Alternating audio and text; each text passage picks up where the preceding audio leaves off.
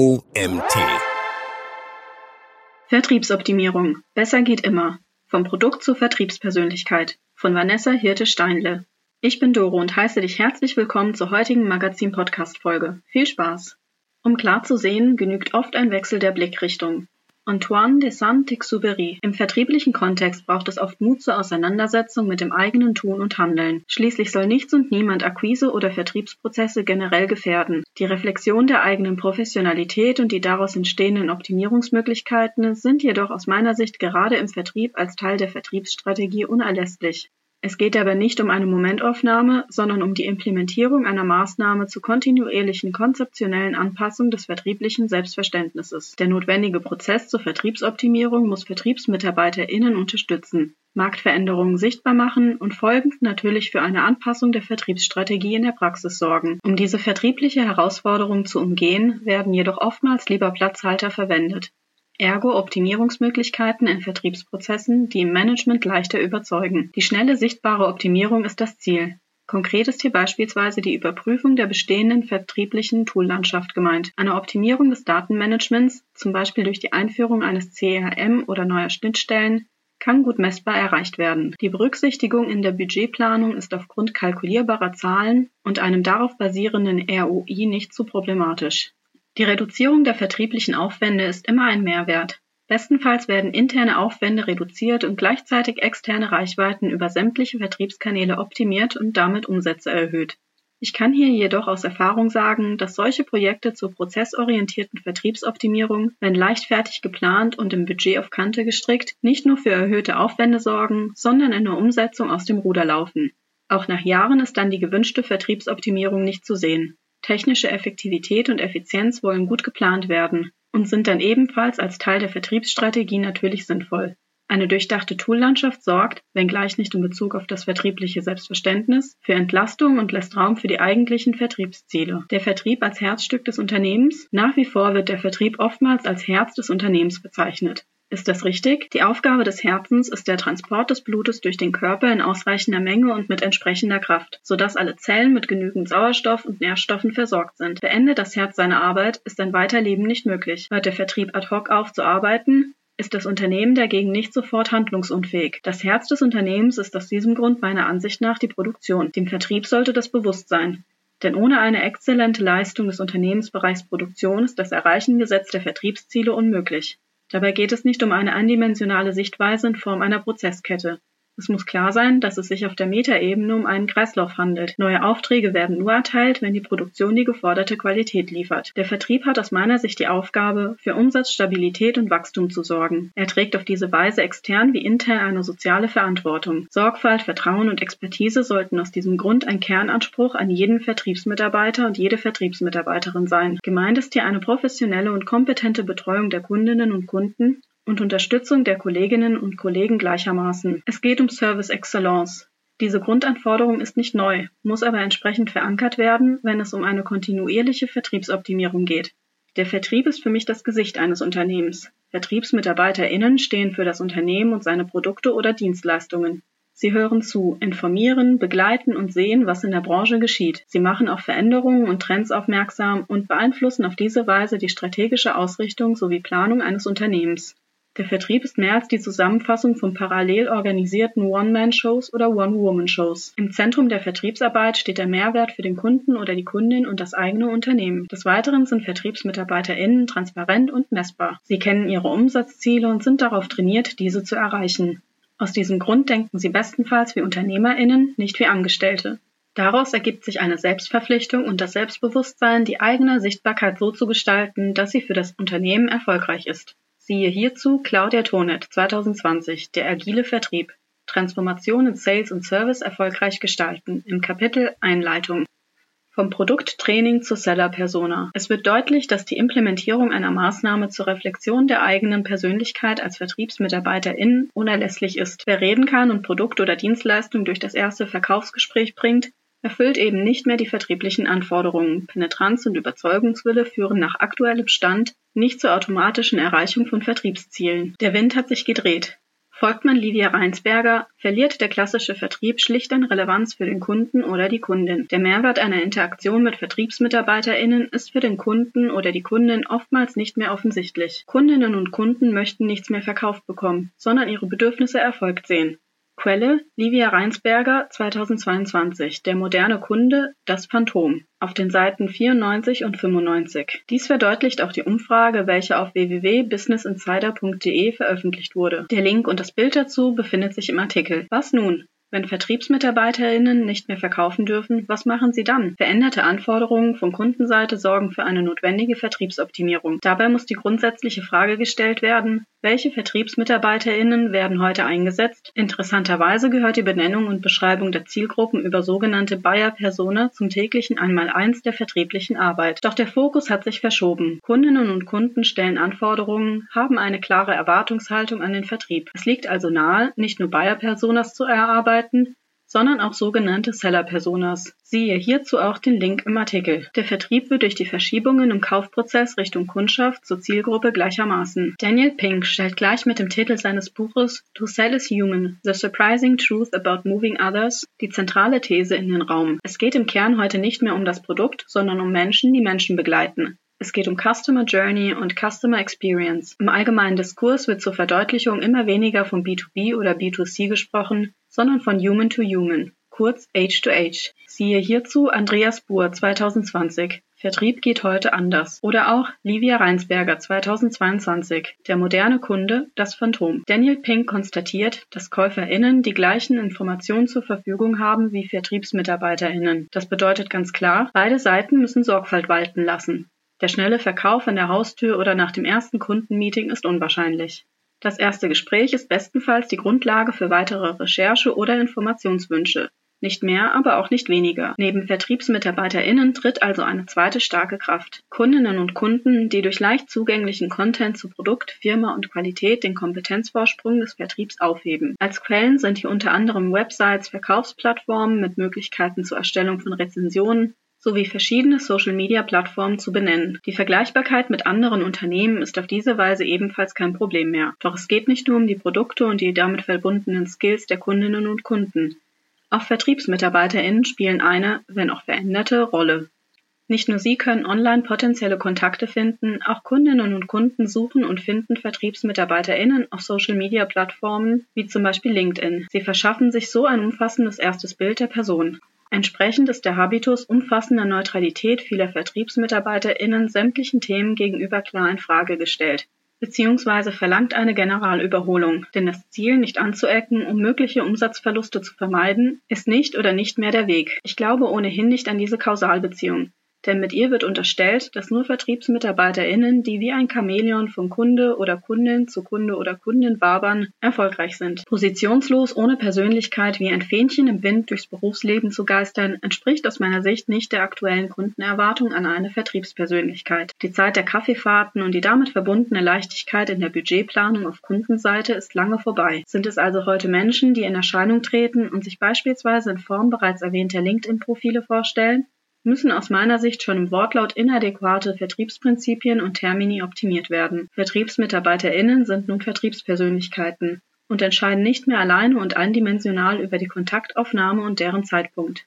Vom Hunter zum Wissensträger. Der Hunter als Beschreibung des Vertriebsmitarbeiters oder der Vertriebsmitarbeiterin der oder die für die Neukundengewinnung zuständig ist, erscheint mit dieser Veränderung im Bereich der Kontaktaufnahme entsprechend wenig passend. Die Aggressivität, die im Hunting an sich verankert ist, sorgt heute eher für Vertriebene auf Kundenseite. Im Bild des Jagens liegt auch die Anforderung an den Vertrieb, Kundinnen und Kunden zu erlegen das heißt die Kaufentscheidung zu erzwingen. Eine Belagerung in Form von penetranten Nachrichten oder Anrufen mit quantitativer Höchstzahl soll schnell und effizient zum Ziel führen. Ich bin ehrlich froh, dass Kundinnen und Kunden mittlerweile mit Nomadeneigenschaften ausgestattet sind. Sie sind hauptsächlich online unterwegs und damit im Aktionsrahmen autark und mobil. Sie sind hauptsächlich online unterwegs und damit im Aktionsrahmen autark und mobil. Entsprechend sind Kundinnen und Kunden weg, bevor VertriebsmitarbeiterInnen ihre Zelte aufgeschlagen haben. Einen Schritt weiter geht Claudia Tonet. Sie sieht VertriebsmitarbeiterInnen der heutigen Zeit eher als Beute des Kunden oder der Kundin und dreht das Prinzip damit konsequent um. Denn der Kunde oder die Kundin ist umfänglich informiert und sucht in jeder Kontaktaufnahme den Mehrwert. Siehe hierzu auch den Link im Artikel. Ich schlage meinerseits vor, das Sprachbild und das damit verbundene Handlungsprinzip vollständig zu streichen. Tatsächliche Vertriebspersönlichkeiten sollten im Verständnis Wissensträger sein. Damit löst sich jede Überlegenheit und es kann ein Gleichgewicht zwischen Kunde bzw. Kundin und Vertrieb hergestellt werden. Denn Wissen gibt es mittlerweile auf beiden Seiten. Sowohl dem Vertrieb als auch dem Kunden oder der Kundin kann Expertise zugesprochen werden. Diese Anforderung muss Teil der bereits erwähnten Seller-Persona sein und sorgt für eine klare Vertriebsoptimierung. Vom Produkt zur Expertise. Die tendenzielle Entfernung vom Produkt ist offensichtlich. Weder möchte der Kunde oder die Kundin das Produkt hinterhergetragen bekommen, noch sollte sich das Selbstverständnis des Vertriebs auf das Produkt reduzieren. Die Kontrolle über die Verkäufer-Kundenbeziehung liegt heute klar beim Kunden oder bei der Kundin. Der oft formulierte Vorwurf Richtung Vertrieb der Vertrieb versteht seine Produkte aber nicht das Geschäft des Kunden oder der Kundin. Genau hier muss die Optimierung des Selbstverständnisses und die Etablierung von Vertriebspersönlichkeiten stattfinden. Das eigene Produkt muss Mehrwerte schaffen, und zwar nicht im Einzelnen, sondern als Teil der Kundenprozesse. Aus diesem Grund müssen Kundinnen und Kunden nicht umsatzorientiert vom Produkt überzeugt werden, sondern vielmehr Kundenbedürfnisse identifiziert und erfüllt werden. Es geht nicht mehr um die klassische Präsentation des Produkt- oder Leistungsportfolios. Einsichten, Expertise und Erfahrungen weit über das Produkt hinaus müssten auf Basis der bestehenden Situation beim Kunden oder bei der Kundin geteilt werden, sodass die Kundenseite eigenständig Entscheidungen treffen kann. Das ist eine Anforderung an Vertriebspersönlichkeiten heute und damit ein Thema für die Seller-Persona, Kundinnen und Kunden zu befähigen, die für sie beste Entscheidung zu treffen. Livia Reinsberger 2022. Der moderne Kunde, das Phantom. Seite 159.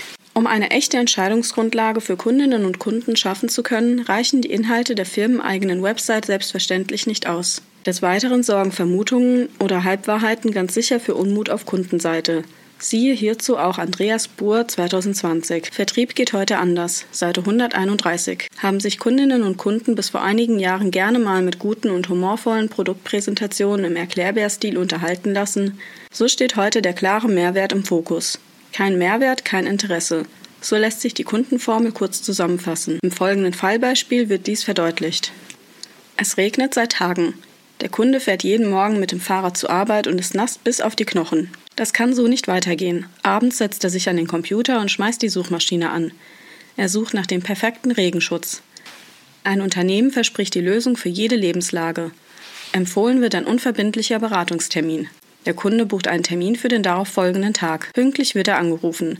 Der Vertriebler geht in medias res. Keine Zeit verlieren. Er weiß, was er wissen muss. Und so fragt er den Kunden, ob es viel regne. Der Kunde bejaht. Es folgt die zweite Frage. Ein Schutz auf dem Weg zur Arbeit wäre gut? Wieder bejaht der Kunde ohne Platz für eigene Anmerkungen. Und nun legt der Vertriebler los. Wir können Ihnen einen Regenschirm anbieten, der mit seiner Schutzbeschichtung 150% Schutz bietet. Die Farbe können Sie sich selbstverständlich aussuchen. Von rot mit weißen Punkten bis bunt gestreift nach rechts gekringelt. Was immer Sie sich wünschen, haben wir im Sortiment. Ein Regenschirm aus unserer Produktreihe Trocken zur Arbeit sorgt für Zeitersparnis, denn aufgrund des weiten Radius der Schirmeinheit bleiben sie komplett trocken. Nicht einmal die Schuhspitzen werden nass. So sparen Sie Zeit. Sie müssen sich nicht umziehen. Der Kunde hört freundlicherweise noch zu. Er hat keine Chance, etwas zu sagen. Der Vertriebler ist in Fahrt, denn der Regenschirm muss es sein. Am Ende des Gesprächs sagt der Kunde: Vielen Dank für die Vorstellung des Regenschirms. Eine Regenhose erscheint mir auf dem Fahrrad allerdings sinnvoller. Auf Wiederhören. Es liegt auf der Hand. Der Vertriebsmitarbeiter hätte die Regenhose anbieten können. Allerdings fehlten Informationen, da auf ein tatsächliches Gespräch verzichtet wurde. Zudem wäre der Regenschirm teurer gewesen. Aus Sicht des Verkäufers war er deshalb die erste Wahl. Stichwort Umsatzziel. Die Folge, die Kundenformel greift. Kein Mehrwert, kein Interesse. Für VertriebsmitarbeiterInnen bedeutet dies eine notwendige konzeptionelle Optimierung. Der Fokus in Sachen Vertriebsziele muss heute auf dem Mehrwert liegen und sorgt für eine nicht unbedingt neue, aber andere Herangehensweise. Zuhören und mitdenken. Ich nenne es eine Bestandsaufnahme der Kundensituation. Basierend hierauf werden gemeinsam mit Kundinnen und Kunden Schmerzpunkte ermittelt und Lösungen erdacht und diskutiert. Die eigenen Produkte können im Verlauf den gewünschten Mehrwert bringen oder eben nicht. Es ist ein Höchstmaß an Flexibilität und Expertise gefordert, denn die Richtung gibt der Kunde bzw. die Kundin vor. Ein weiterer Aspekt für die Seller-Persona: Mehrwerte schaffen. Kundinnen und Kunden lassen sich heute nur schwer in klare Formen gießen. Die sogenannte Kundschaft 3.0 weiß, wie bereits erwähnt, oft mehr als VertriebsmitarbeiterInnen über Produkt, Dienstleistung oder Wettbewerb. Das gilt auch für die Preise. Sie ist hybrid unterwegs und steht seinem Pendant auf Verkaufsseite um nichts nach. Des Weiteren werden ihr Eigenschaften wie Individualismus und Intuition zugewiesen. Siehe hierzu Andreas Buhr, Prof. Dr. Marco Schmee, Marke Vertrieb 2015. Vertrieb geht heute anders. Der Link dazu befindet sich im Artikel. Spätestens hier geht der letzte Rest vom Schema F Verkaufsgespräch über Bord. Vom Vertriebsmitarbeiter bzw. von der Vertriebsmitarbeiterin zur Vertriebspersönlichkeit. Hinfallen, aufstehen, Krönchen richten und weitermachen.